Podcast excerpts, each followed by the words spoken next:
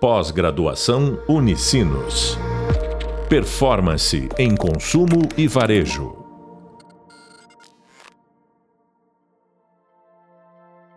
Olá, pessoal, tudo bom? Estamos iniciando o nosso quinto podcast. Até aqui a gente já percorreu bastante sobre a estratégia de Customer Insights, centralidade do cliente, e sobre a importância de uma cultura data-driven para a gente colocar os clientes no centro. Agora, a gente vai começar a se aprofundar ainda mais em como utilizar métricas para garantir que nós estamos de fato ouvindo os nossos consumidores. Como a gente já viu no nosso hub visual e hub de leitura, a gente vai considerar sempre dois pilares para falarmos aí de métrica e centralidade do cliente, que são os pilares de satisfação e o pilar de crescimento. Hoje, especificamente, a gente vai falar sobre satisfação, focado no nosso já conhecido Net Promoter Score, popularmente conhecido no mercado como NPS. Então, provavelmente, quando vocês falarem ao longo da, da, da experiência corporativa de vocês sobre satisfação, vocês vão ouvir bastante falar em NPS. O que, que a gente vai abordar hoje aqui nesse nosso podcast? A gente vai percorrer um pouquinho pela, pelo mundo da história. Então, a gente vai falar sobre a origem do NPS. Vamos depois também lembrar o motivo pelo qual ele foi criado. Então, qual foi a motivação em ter uma métrica focada em satisfação, neste caso o NPS?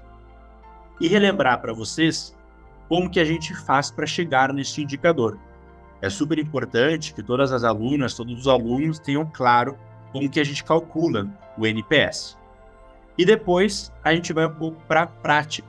Vamos sempre aqui então vincular a teoria com a prática e trazer ao longo desse encontro é, empresas que utilizam o NPS como uma métrica de satisfação, as diferentes maneiras que utilizam também para tirar insights do nosso consumidor que aqui a gente está sobre insights, e citar alguns cases para dar clareza para vocês de como que vocês podem utilizar o NPS no dia a dia profissional de vocês, tá? A expectativa é que vocês consigam ter este conhecimento teórico e consigam sair daqui também pensando maneiras de aplicar o NPS no trabalho de vocês. A gente vai falar um pouquinho aqui específico da questão do varejo, porque a gente está falando de um curso focado no varejo, e vamos também abordar o uso de NPS em outras indústrias, que é algo que é bacana de vocês entenderem, que independente de onde vocês estejam, vocês podem utilizar o método Nutri-Score para medir a satisfação do cliente de vocês, certo?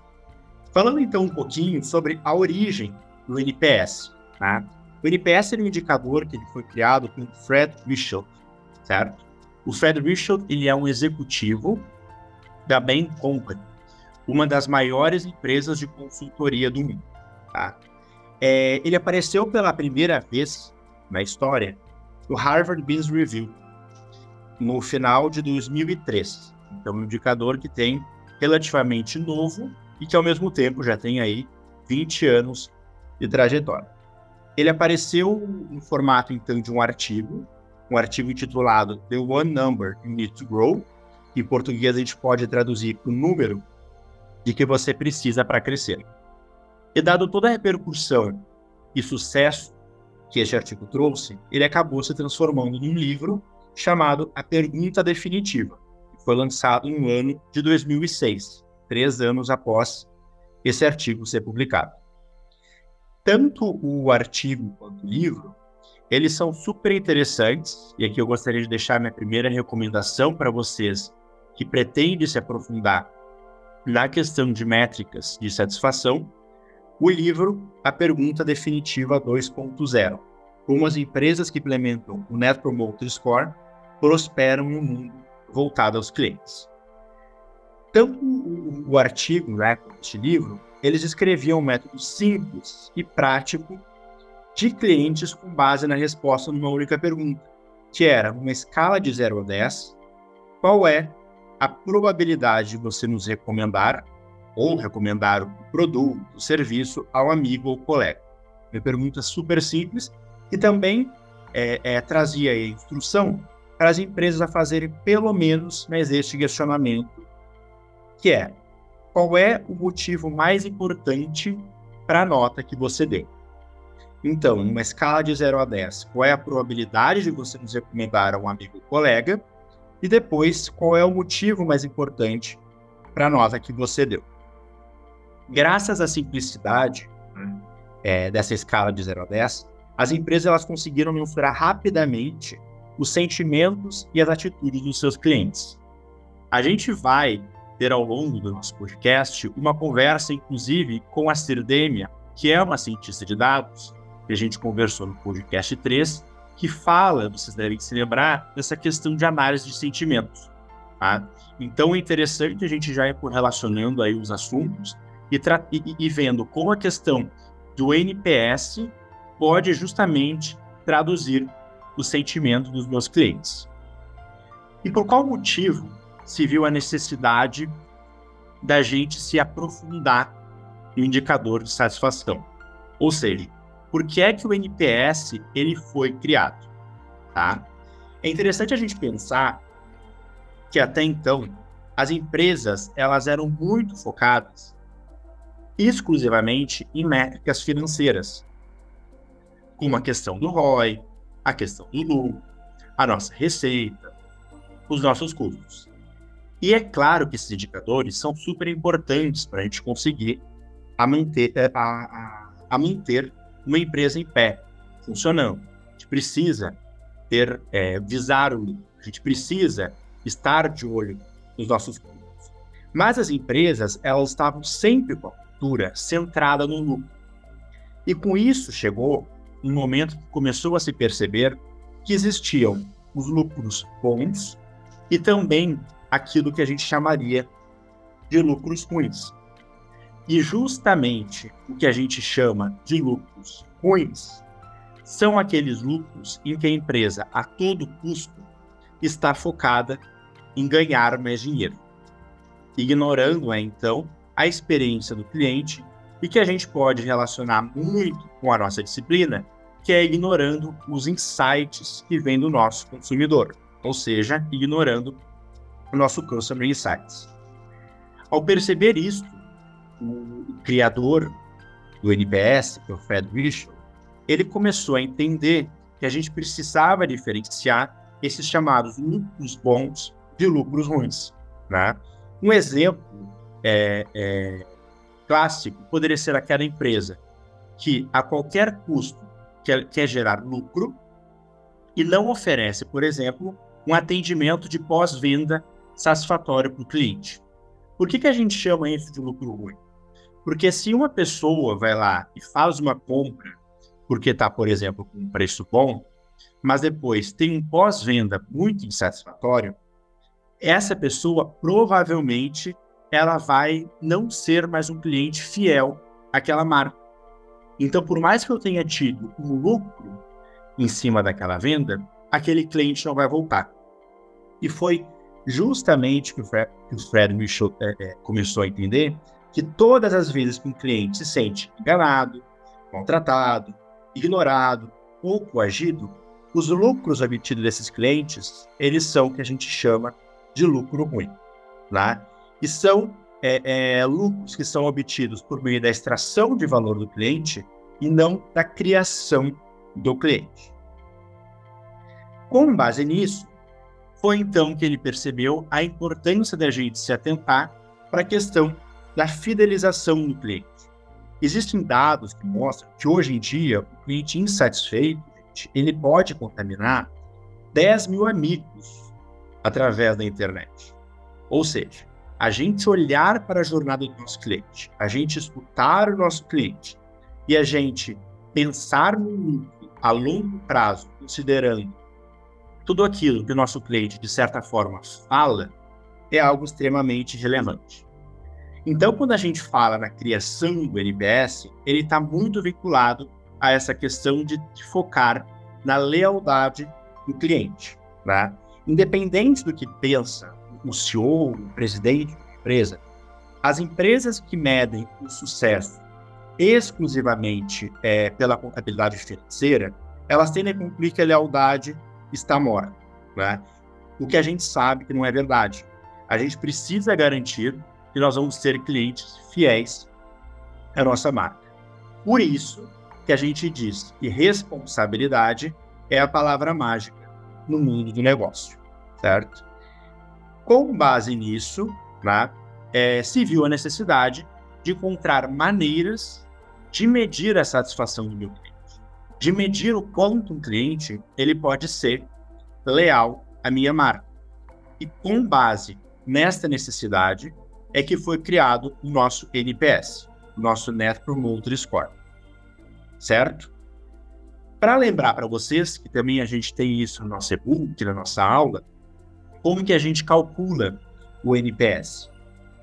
Sabe aquelas pesquisas que a gente recebe sempre quando a gente faz uma compra ou a visita a uma loja, que vai perguntar para a gente aquelas perguntinhas que nós falamos ali no começo? Qual é a probabilidade de você recomendar a nossa marca, a nossa loja para algum amigo? É com base nisso que a gente vai chegar no nosso NPS, certo? Como que funciona? É, ao criar esse indicador, se foi consensado que cada, é, se chegou no consentimento de que cada grupo de cliente apresenta um padrão de comportamento diferente, né, um conjunto próprio de atitude, e cada um requer um conjunto específico de ação com base na visão que ele tem na empresa. Então, quando você recebe essa pesquisa, você vai dar uma nota aí de 0 a 10, que vai te colocar num grupo. Tá? Se você der uma nota 9 ou 10, você é o que a gente chama de cliente promotor, né? que indica que a sua vida melhorou depois do relacionamento com a empresa.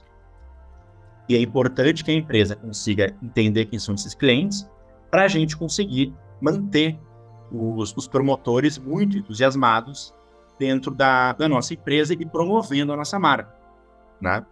Aqueles clientes que dão uma nota 7 ou 8, a gente chama de clientes neutros, que são os clientes que estão satisfeitos, mas que a gente diria que eles são passivamente satisfeitos, porque eles não são leais, eles podem a qualquer momento migrar a concorrência e tem um conjunto de comportamento em que ele pode ou não nos indicar para os amigos, para os colegas.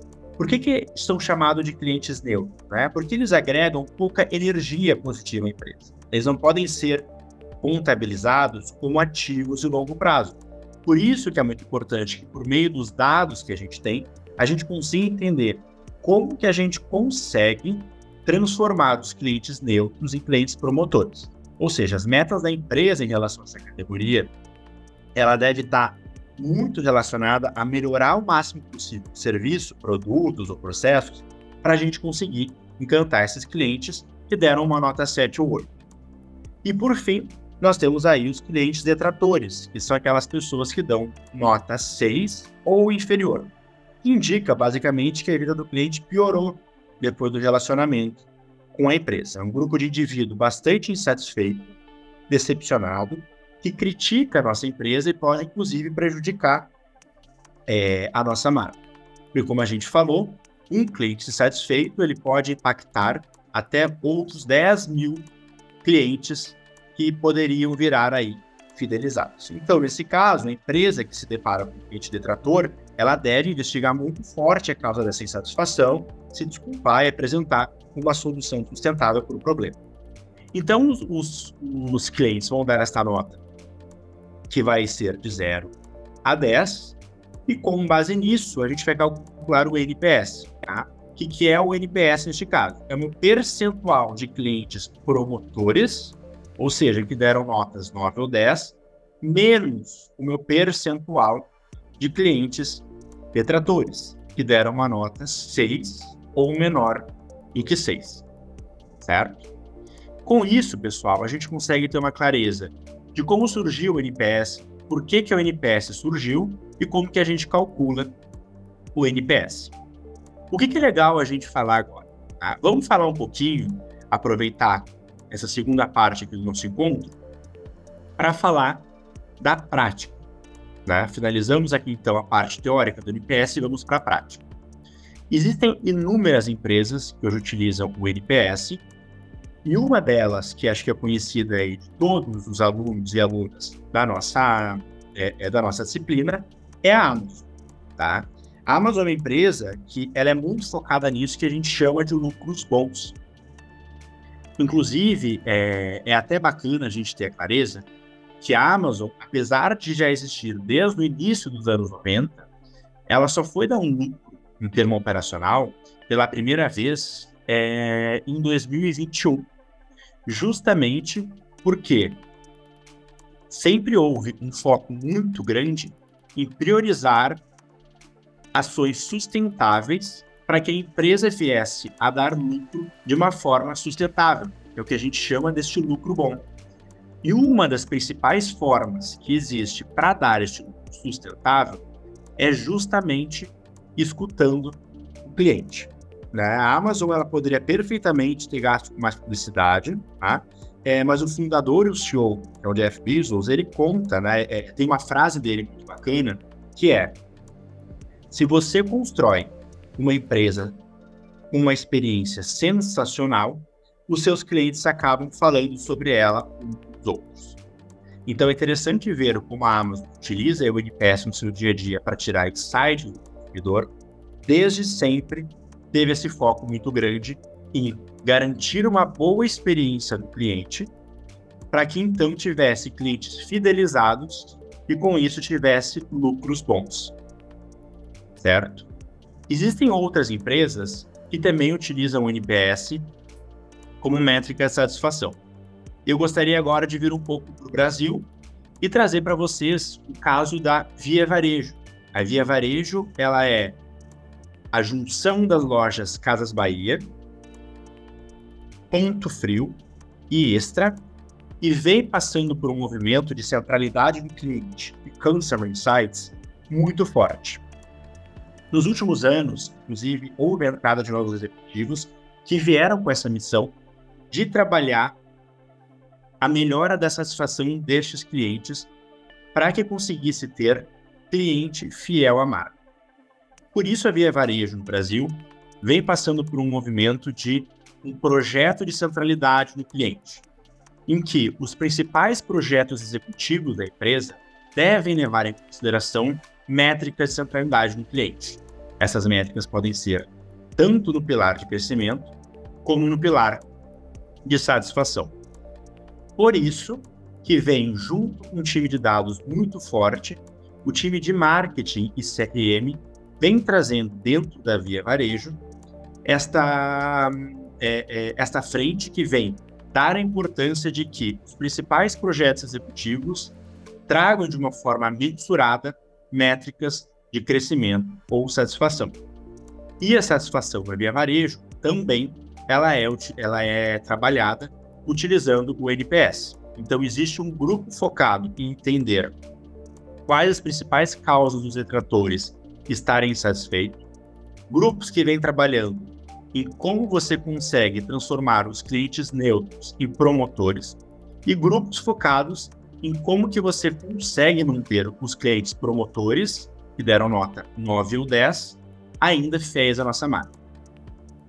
Além disso, saindo um pouco do, do mundo do varejo, a gente tem o Itaú, que vem trabalhando muito forte uma frente de jornada do cliente, em que os, em que os executivos têm meta de satisfação atrelada ao seu bônus, e Nubank, que é uma empresa conhecida por ser muito bem quista pelos seus clientes e que desde o começo, há 10 anos atrás, vem com uma missão muito clara que é os clientes precisam nos amar. Então, com isso a gente consegue ver como que empresas que buscam por chamado lucro bom, que nós abordamos no início da nossa questão, trazem muito forte essa noção da satisfação e do NPS ali no seu dia a dia. Então, minha sugestão, gente, é que você do mundo profissional de vocês tenham sempre em mente este objetivo, que é importante sim olhar os indicadores financeiros, da mesma forma que é muito importante a gente olhar indicadores de satisfação. Então vocês podem provocar, trazer sugestões, utilizar dados para analisar como melhorar a satisfação dos clientes. Pessoal, Com isso, a gente conseguiu deixar claro a importância de nos aprofundarmos aqui no uso do NPS para garantir que a gente tenha clientes satisfeitos e, consequentemente, aqueles chamados lucros bons. Agora, no nosso próximo encontro, a gente vai falar um pouquinho sobre as outras métricas, que são as métricas de crescimento, que são tão importantes quanto a satisfação para a gente ter resultados sustentáveis na nossa empresa. Até lá, a gente se vê em breve. Pós-graduação Unicinos.